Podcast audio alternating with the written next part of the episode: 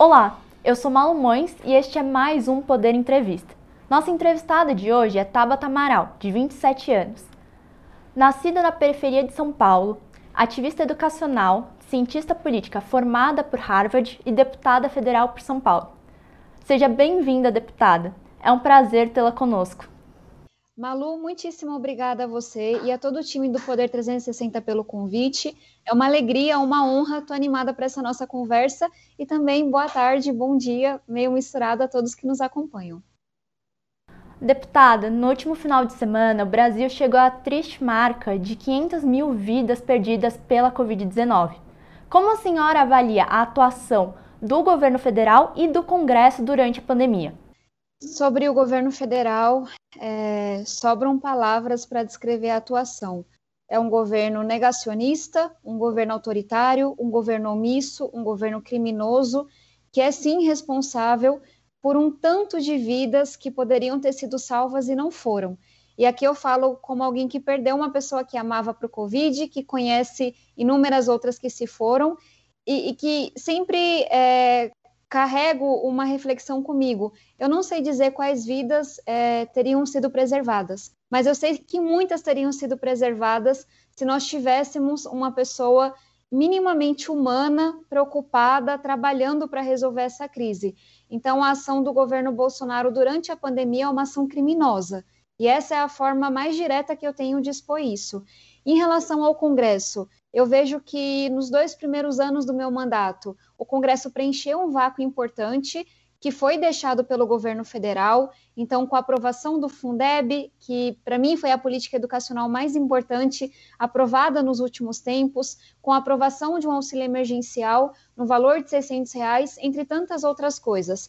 Agora, infelizmente, eu acho que o Congresso vem deixando muito a desejar no momento que não coloca um freio, um contrapeso à atuação do Congresso Nacional, e no momento que pauta é, matérias que, que não tem nada a ver com o momento que a gente está vivendo, mas que também trazem um prejuízo muito grande à nossa população. Então, enquanto é, membro do Congresso, eu não estou exatamente orgulhosa da atuação que está acontecendo, mas isso não me impede, enquanto parlamentar, enquanto ativista, de continuar pautando e lutando pela ampliação do Bolsa Família, por um auxílio emergencial justo, por pautas importantíssimas da educação, como é a pauta da conectividade, que nós conseguimos aprovar depois de mais de um ano, apesar do MEC, contra a vontade do governo, garantindo acesso à internet a 18 milhões de alunos então, enfim, é um momento muito desafiador, né? E, enquanto cidadã, mas também enquanto deputada, é, é difícil olhar para isso tudo sem sentir uma dor muito grande no coração, mas isso não pode ser motivo para a gente parar de lutar, para a gente parar de, de continuar resistindo e continuar tentando avançar. Você falou um pouco sobre educação agora e a educação foi extremamente impactada pela pandemia. Como a senhora avalia a atuação do MEC e do Congresso nesse tema? Olha, mais uma vez é difícil não falar da omissão. Quando o ministro da Educação foi questionado, seja por entrevista ou por requerimentos que nós enviamos sobre o seu papel na pandemia, a, a resposta que nós recebemos sempre foi numa linha de esse não é o meu papel, esse não é o papel do MEC. E quem trabalha com educação, quem sabe, quem tem experiência com essa área, sabe que é sim papel do Ministério da Educação coordenar os esforços Brasil afora, especialmente no momento tão difícil como esse, e apoiar aquelas redes menores que mais precisam. Então, no momento que o MEC cruza os braços e diz não é comigo, o que a gente vê são quase 6 mil municípios, 27 unidades federativas, cada uma fazendo o que pode de um jeito diferente. Então, é claro que a desigualdade se aprofundou na pandemia quando a gente olha para a educação. E um exemplo disso é a própria pauta da conectividade. Acesso à internet hoje, especialmente, significa acesso à educação. E quando o MEC cruza os braços e depende das redes, a gente vê um dado que me entristece muito, que mostra que mais da metade de alunos que moram em favelas não puderam estudar na pandemia, em grande parte por falta de acesso à educação. E esse custo é a gente que vai pagar no futuro, com desenvolvimento econômico, desenvolvimento social, porque essa desigualdade está se aprofundando cada vez mais. E quais outros projetos poderiam ter sido aprovados para minimizar esses impactos da pandemia?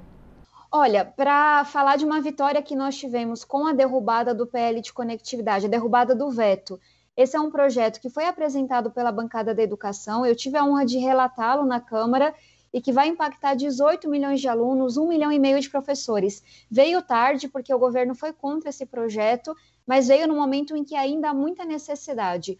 Outros projetos que eu considero importantíssimos, e aqui poderia falar de educação por três horas, então vou tentar resumir. Acho que um deles é a aprovação do Sistema Nacional de Educação. É, vou fazer um, uma aproximação bem aproximada mesmo, mas é como se fosse o nosso SUS. É a gente deixar claro qual é o papel do MEC, qual é o papel dos estados, qual é o papel dos municípios, e na pandemia ficou muito claro que a gente não ter isso bem escrito, bem regulamentado, tem um custo para a nossa educação. E aí um outro projeto que do qual eu sou autora, que a gente já conseguiu aprovar urgência na Câmara e que eu considero essencial para esse momento, é o PL da poupança ensino médio. Quando a gente olha para os dados, Malu, de alunos que consideram abandonar a escola, de alunos que estão sem esperança, é, é muito assustador. E a gente sabe que pelo menos 10%, então de cada 10, pelo menos um aluno abandonou o ensino médio no ano passado. Esse é um projeto que já foi estudado, já foi avaliado, tem impacto comprovado, em que você dá uma bolsa, uma poupança para o aluno para incentivá-lo a terminar o ensino médio. Então, 500 reais no primeiro ano, 600 no segundo, 700 no terceiro, tem é, 800 se ele fizer o quarto ano técnico, tem mais um valor se ele fizer o Enem. Então, a ideia é, de fato, convencê-lo de que a educação vale a pena, de que ele precisa terminar o ensino médio. E o mais bacana é que é, é a gente ver que o custo desse projeto é menos de 1% do que a gente perde com a evasão escolar, que é quase 200 bilhões de reais. Porque, desculpa, o aluno que não termina o ensino médio, ele vive menos anos, ele adquire doenças mais graves, ele tem mais chance de desenvolver com a criminalidade. Então, para resumir, precisamos continuar essa batalha de conectividade, conectando escolas, alunos, professores. Precisamos aprovar o Sistema Nacional de Educação mas também, enquanto Congresso, enquanto governos Brasil afora, fazer uma busca ativa, combater a evasão e não deixar nenhum aluno para trás. E deputada, como a senhora avalia os projetos sobre homeschooling e a decisão da CCJ de ter aprovado uma brecha que permite essa modalidade dentro do Código Penal? Malu, estou é, sendo muito direta com você, porque eu acho que um momento como esse não, não dá para você ficar desviando do assunto, não. Eu acho que é um disparate o Brasil está discutindo educação domiciliar nesse momento. Eu acabei de te dizer que mais da metade dos alunos que moram em favelas não puderam estudar na pandemia, que 10% abandonaram os estudos, que a gente está aprofundando ainda mais a desigualdade entre ricos e pobres nesse país na educação. E aí o governo federal vem e diz que o projeto prioritário e o único projeto que eles têm para educação é educação domiciliar, não sei se as pessoas sabem, mas hoje se estima que a gente tenha 7 mil alunos em, com educação domiciliar. E que, assim, no, no caso mais estimado para cima, você teria 30 mil famílias. Sabe quantos alunos a gente tem na educação no Brasil? Quase 50 milhões. Então, por que é que está todo mundo colocando esforço para uma coisa que não vai impactar quase ninguém? E aí, qual é o meu medo? Eu não sou contra que lá na frente a gente tenha um debate sério, regulamente o homeschooling. Agora, no meio de uma pandemia, você vai fazer esse toque de caixa? Porque a gente tem que ter muito cuidado para a educação domiciliar não ser uma desculpa, não ser um, uma janela de fumaça para esconder abuso e exploração sexual, para esconder trabalho infantil, para esconder uma série de abusos que aumentaram agora na pandemia dentro dos lares. Então, não dá para fazer uma coisa séria em que a escola esteja presente, esteja acompanhando, esteja protegendo essa criança no meio de uma pandemia com um debate tão raso como o que a gente está tendo. Então, nesse momento, eu sou contra esse debate. E, e, assim, espero quase sem esperança, mas continuo esperando que o MEC um dia, durante a, essa gestão, fale de alguma coisa que importa seja alfabetização, seja conectividade, seja busca ativa, porque educação domiciliar não é o que o Brasil precisa nesse momento. Deputada, a senhora foi eleita em 2018 associada à nova política, mas em alguns projetos, como o da reforma da Previdência, a senhora votou junto com o Centrão, que é associado a uma política mais antiga e tradicional, você votou junto com eles. Como a senhora avalia o desempenho da nova política no Congresso Nacional? Malu, vou discordar de você com todo respeito. É, é bastante equivocado dizer que o voto na reforma da Previdência foi junto com o Centrão. É, e para quem está ouvindo agora, pode parecer que a gente nem está entendendo o que é o centrão. O que define o centrão, o que define não a velha política, mas talvez a má política, é uma votação que é baseada na falta de convicção. É você literalmente vender o seu voto. É você fazer o que o governo está dizendo para você receber emenda, para você receber benefício A, B, C ou D. E o que o contraponto que eu faço na minha atuação, apanhando muito por isso há dois anos e meio, é justamente fazer uma política baseada na minha convicção, baseado nas evidências, baseado no que os estudos mostram para a gente. Isso vai fazer com que, às vezes, eu vote junto com A, B, C ou D, com que, às vezes, eu vote com fulano ou ciclano, porque o que está determinando o meu voto não é a votação dessas pessoas, mas é a matéria em si. E aí, quando a gente fala da Previdência, eu tenho tanta tranquilidade em relação ao meu voto, a gente estaria num momento muito pior como país, inclusive agora, se não fosse por essa reforma. E aí, só dois dados para quem está nos acompanhando. Lá atrás, quando a reforma da Previdência foi votada, a gente estava falando de um cenário que, em menos de 10 anos, ou seja, muito rapidamente, 80% do recurso público seria para pagar a aposentadoria. Na prática, aposentadorias iam ser atrasadas, a gente teria menos recurso para educação, para saúde, para segurança. Então, votar a favor dessa reforma é, é, votar a favor de uma responsabilidade com o nosso país. E aí, qual que foi a minha preocupação? Foi garantir, ao longo do processo, que trabalhadores rurais, que trabalhadores informais, que aqueles que recebessem até um salário mínimo não teriam nenhuma alteração na sua previdência. E aqui eu falo com muita tranquilidade, como filha de diarista, sobrinha de pedreiro, filha de cobrador de ônibus, que essas pessoas não foram impactadas em uma vírgula com a reforma da Previdência. E acho que é sobre isso, essa boa política que a gente defende. Não é votar de acordo com o que diz o coronel do partido, o que diz o manda-chuva de um lado ou de outro, mas é de acordo com a sua convicção. E como alguém que combate desigualdade que se encontra no campo progressista, eu tenho muita convicção do meu voto, muita mesmo. E enfrentei o que eu enfrentei justamente porque tinha convicção. Deputada, o nome da senhora tem sido mencionado como estando sendo sondado pelo PSB, no qual nos últimos dias Marcelo Freixo e Flávio Dino se filiaram, e ao PSD. A senhora vê essas siglas como opção? Malu, a decisão do Tribunal Eleitoral é muito recente, então faz coisa de três, quatro semanas, se eu não me engano, desde que o Tribunal Eleitoral reconheceu por justa causa o meu direito de sair do PDT por toda a perseguição e machismo que enfrentei. Então, é muito recente ainda as conversas que eu estou tendo com os partidos. Eu não consigo te dizer agora, porque eu não tenho essa resposta de onde será o meu futuro, qual será o meu caminho, mas eu posso compartilhar um pouco do que está me guiando nessas conversas. E a primeira coisa, e eu vou ser sempre muito firme em relação a isso, é estar num projeto anti-Bolsonaro. Porque o que esse governo representa são essas 500 mil mortes. É, é, um governo desumano, negacionista, autoritário. Então, com isso eu não consigo compactuar, como não, não compactuei nunca. Então, para mim é importante entender quais são os, os, partidos que vão estar dispostos a construir um projeto democrático, um projeto amplo contra o que o Bolsonaro representa. E aí também entender qual é o partido que, no qual eu vou conseguir dar continuidade à minha luta pela educação, à minha luta pelas mulheres, qual é o partido que topa dialogar sobre a necessidade da gente ter uma democracia dentro dos partidos mais inclusiva, da gente de fato trazer mulheres, trazer negros para a mesa da discussão. Então, são várias coisas que estão, obviamente, é, o futuro da nossa democracia, porque eu acho que é isso que está em jogo no próximo ano, é a coisa principal, mas aí também eu tenho tranquilidade, tenho tempo e espero tomar essa decisão nos próximos meses. E, deputada, quais os seus planos para 2022 e com quais partidos você já conseguiu identificar esses fatores que a senhora acabou de mencionar? Olha, como eu estou muito no começo das conversas, acho que não faz muito sentido aqui eu ficar listando os partidos com os quais eu já conversei ou ainda não conversei.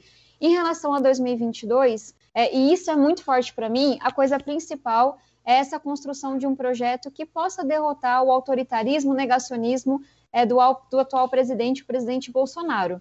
E aí, quais partidos que vão estar do lado certo? Porque, do fundo do coração, para mim, a próxima eleição não é sobre esquerda versus direita, é sobre civilização versus trevas. É, então, é, acho que nem os partidos têm a resposta ainda de onde estarão, e essa construção ela vai se dar nas próximas semanas. Mas é isso que guia essas conversas e, e é isso que me guia enquanto deputada, enquanto cidadã, enquanto ativista. E a senhora pretende disputar novamente uma vaga na Câmara dos Deputados? Sim, acredito que ainda tenho muito a contribuir na Câmara dos Deputados, nessa luta pela educação, e esse é o plano para o ano que vem. Mas, de novo, assim, reforçar, porque eu acho que todo, é, toda a liderança política nesse momento deveria fazer esse compromisso. O mais importante para mim é que a gente possa construir um projeto que nos leve a, a, um fortalecimento da democracia, ao combate à desigualdade. A gente vai chegar no próximo ano com um abismo que, que a gente tinha começado a fechar ao longo de várias décadas. Então, eu espero que nossas lideranças políticas consigam colocar isso acima de seus projetos pessoais ou do que é mais ou menos conveniente para o próximo ano. E deputada, como a senhora vê a sua desfiliação do PDT e também você avalia que a sua saída do partido possa abrir uma brecha para que outros congressistas também deixem os seus partidos sem perder o mandato? Olha, a decisão do Tribunal Eleitoral, no meu caso, ela foi bastante majoritária, né, com apenas um voto contrário. E eu entendo que isso aconteceu porque ela seguiu exatamente o que estava definido pela lei. Então, eu não acredito que nenhum, ninguém deixará o seu partido por causa do julgamento que aconteceu comigo. Mas se acontecer, se a decisão da corte for nessa direção, é porque já estava previsto. E acho que uma coisa que é importante ressaltar é que é, a, a filiação partidária ela não pode ser um, uma carta branca para que os líderes partidários façam o que bem quiserem com seus filiados. Não, e, e eu tive centenas de páginas para expor isso, mas não é ok que você xingue, ofenda, que você ameace uma pessoa porque ela discordou de você. Muito menos quando você faz isso sem seguir o processo que o próprio estatuto do partido prevê. Então, a nossa legislação existe justamente para proibir, para coibir esse tipo de abuso. E é importante ressaltar que o ministro Barroso, no seu voto, reconheceu a violência política de gênero que existiu por parte de lideranças do PDT em relação a mim. Então, para mim, essa decisão não quer dizer nada mais do que, olha, é, não é uma carta branca para que vocês façam o que quiserem. Regras devem ser seguidas e, mais do que isso, não deve haver espaço para machismo. A gente está em 2021, sabe? Uma mulher jovem pode discordar de uma decisão que é vista como uma ordem, sem que para isso tenha sua vida exposta em risco. É, a gente está falando do fortalecimento da democracia. Então, para ser muito sincera, eu acho que essa decisão, se altera alguma coisa, ela contribui para a boa política, porque ela força os partidos a, a olharem para si próprios e perguntarem: o que é que eu faço para estar tá mais conectado da sociedade? O que é que eu faço para ser mais inclusivo para as mulheres? Isso é importante. Essa crise que a gente está vivendo enquanto democracia, ela não vai ser resolvida enquanto os partidos continuarem encastelados. A gente tem que encontrar uma maneira de voltar a representar o povo, de voltar a representar as pessoas. E eu, enquanto cientista política, enquanto democrata inegociável, eu espero poder contribuir para isso, do fundo do coração, e vou continuar trilhando esse caminho em um próximo partido. Deputada, a senhora mencionou um pouco sobre casos de machismo e eu queria perguntar como foram os episódios que a senhora vivenciou e também o que precisa ser feito para que isso pare, não aconteça mais. Olha, Malu, é, de novo, foram dois anos e meio muito duros. Então, eu poderia mencionar os xingamentos diários, é, e a gente vive fazendo levantamentos expondo porque as pessoas não têm noção. Nada justifica que um posicionamento meu seja respondido com palavras como vagabunda, puta e por aí abaixo, sabe? Isso não cabe né, numa democracia. Nada justifica os comentários e mentiras sobre minha vida pessoal, sobre a minha aparência, é, sobre qualquer outra coisa. Nada justifica os assédios, nada justifica as ameaças de morte que eu recebo. Nada justifica isso. E aí, qual é a resposta? A primeira coisa, enquanto indivíduo, nem sempre a gente sente a vontade de denunciar, mas sempre que eu me sinto à vontade, eu denuncio. E eu exponho, porque a gente não pode normalizar e achar que está tudo bem. Esse silenciamento constante e exclusão das mulheres que acontece na política. Uma segunda pauta aqui, e aí é uma pauta de toda a nossa bancada feminina na Câmara, é a tipificação da violência política de gênero. A gente vive em um país que assassinou Ceci Cunha, assassinou Marielle Franco, mas que nas últimas eleições viu é, mulheres trans sendo ameaçadas, tendo que sair do país porque decidiram estar na política. Então, a gente já aprovou um projeto na Câmara, eu, inclusive, fui autora de um dos projetos que tipifica a violência política de gênero, eu acho que isso é muito importante. Mas, falando do longo prazo, para ser sincera, eu acho que só resolve quando o Congresso de fato tiver a cara do Brasil. Quando a gente tirar uma foto e ver ali mulheres, negros, pessoas com deficiência, periféricos. E, e, aí eu sempre faço assim uma, uma brincadeira de que, olha, Deus distribui o talento, o esforço, a liderança no mundo. Se alguns grupos não estão lá nos representando, é porque algumas barreiras ainda são intransponíveis. Então é uma questão de eu querer os melhores liderando o nosso país. E a gente, enquanto a gente tiver tanta gente excluída, isso não vai acontecer. É por isso que, que a gente criou Vamos Juntas, que é um instituto que apoiou no ano passado 51 mulheres, especialmente com apoio psicológico, para que não desistissem. 11 foram eleitas. Nós queremos apoiar 400 mulheres ano que vem e, e mulheres tão diversas como nós chegamos ao mundo. Mulheres trans com deficiência, da zona rural, da zona urbana, mulheres mais velhas, mais novas, da esquerda, da direita, porque as mulheres pod podem e devem estar na política assim como os homens, tão diversas como nós somos.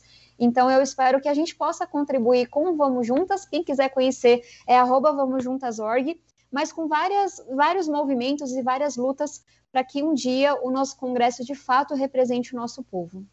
Deputada, falando justamente sobre a participação feminina na política, a senhora propôs um bônus financeiro para os partidos em relação aos votos que, os partidos, as siglas, tivessem em suas candidatas mulheres. Também há projetos sobre reserva de vagas para as mulheres no Poder Legislativo. Como a senhora vê esses projetos e quais os empecilhos que existem para que eles sejam aprovados? Perfeito. É, quando a gente fala de países, né? O, Brasil ele vai muito mal no ranking mundial sobre representação de mulheres na política. Se a gente compara só com a América Latina, que talvez seja mais alcançável, o Brasil está em nono lugar entre 11 países em termos de representação de mulheres na política. Então, assim, a gente está muito atrás. E aí, quando a gente olha para diversas experiências mundo afora, a forma mais rápida e mais eficaz de você quebrar esse ciclo, você quebrar essa barreira, é com reserva de vagas nos próprios parlamentos. Por quê? E é isso que eu defendo. Quando você tem a reserva de vagas na lista de candidatos, como a gente tem hoje, os partidos, eles fazem todo tipo de maracutaia para burlar aquilo. E essa é uma coisa que eu vivenciei enquanto candidata. Tem a candidatura laranja, que é a candidatura falsa, tem mulheres que recebem um recurso, mas são obrigadas a repassar para outros homens, e, e tem todo um incentivo perverso que os partidos, com medo, muitas vezes, não vão buscar as líderes que já existem na comunidade, na empresa, na ONG, na academia, em todo canto, e optam por mulheres que estão mais próximas, a secretária, a esposa de fulano. Não tem nada de errado com essas mulheres, mas os partidos não estão buscando aquelas que de fato representam, têm causa e têm chances de ganhar. Então, por que, que a gente apresentou e defende essas duas propostas? Na hora que você tem um incentivo financeiro, e aqui é importante dizer que a gente não está aumentando nem diminuindo o valor do fundo. O que a gente está dizendo é: quem eleger mais mulheres vai receber um pouco mais de recurso, quem eleger menos mulheres vai receber um pouco menos de recurso. Por quê? Na hora que você mexer no bolso desses homens, eles vão pensar duas vezes antes de escolher a candidata laranja versus a candidata competitiva, que é uma liderança em sua comunidade. E aí, quando a gente defende cotas, é a mesma lógica, a reserva de cadeiras. É você dizer, olha, tá aqui a vaga. O partido que apresentar a candidata mais competitiva vai preencher essa vaga. Eu não tenho dúvida que assim é, nossos líderes partidários veriam rapidamente o quanto que existem mulheres, sabe, interessantes, aguerridas, engajadas, que podem e devem estar na política e só não estão porque não têm essa oportunidade, porque o preconceito, o assédio, a violência ainda são muitos. Qual que é a ideia? Que você de fato incentive o partido que contribui com mais mulheres proporcionalmente em relação a homens, ele vai receber um pequeno bônus financeiro, e aí, de novo, não é aumentando o valor do fundo, que aí você faz uma divisão. Quem ficou aqui, ó, acima da média em termos de percentual de mulheres, recebe esse bônus, e quem ficou abaixo recebe menos recurso. Porque, de novo, gente, assim, é, por matemática, nada justifica a gente não ter metade do Congresso feito por mulheres, metade do Congresso feito por negros. Então, se a gente não mexer no bolso e não trouxer incentivos, é muito natural que homens brancos, é, que geralmente são ricos e são mais velhos e têm o mesmo perfil, só enxerguem liderança naqueles que parecem com eles. Então é por isso que a gente está tentando, de tantas formas diferentes, quebrar essa lógica. E deputada, a senhora foi coordenadora de um pacote social em 2019 que abordou o Bolsa Família. Agora, em 2021, às vésperas do ano eleitoral, o presidente Bolsonaro propõe um novo Bolsa Família. Como a, senhora avalia essa iniciativa? Perfeito. É, acho que é de pontos de partida. Olhando para diversas razões econômicas, sociais, de justiça, eu defendo uma renda mínima para o nosso país. E é por isso que sou presidente da Frente da Renda Básica no Congresso. E eu entendo que o primeiro passo para a gente caminhar em direção a essa renda básica é uma ampliação do Bolsa Família que hoje fica extremamente insuficiente. A pandemia mostrou isso. E aí, obviamente, vou sempre votar por um projeto que amplie o Bolsa Família, porque eu sei que a necessidade é muita e que ela ficou ainda maior. Mas qual é a minha preocupação com a proposta do governo Bolsonaro? Essa é uma proposta que não foi discutida com os próprios ministros, que não foi discutida com especialistas, e aí eu tenho muito medo de políticas públicas que são feitas baseadas em achismo, visando a próxima eleição e não de fato pensadas para chegar em quem mais precisa. Qual é o medo que eu tenho? A gente tem um CAD único, que é um cadastro que é uma referência no mundo inteiro, que nos permite chegar em quem mais precisa. Quando o auxílio emergencial ele foi feito por um outro caminho, ignorando a rede de assistência social que existe no Brasil, a gente teve um auxílio que foi menos focalizado, que deixou de cobrir pessoas que precisavam e foi para outras que não precisavam. Então eu trago esse exemplo porque é um pouco da discussão que vai se dar.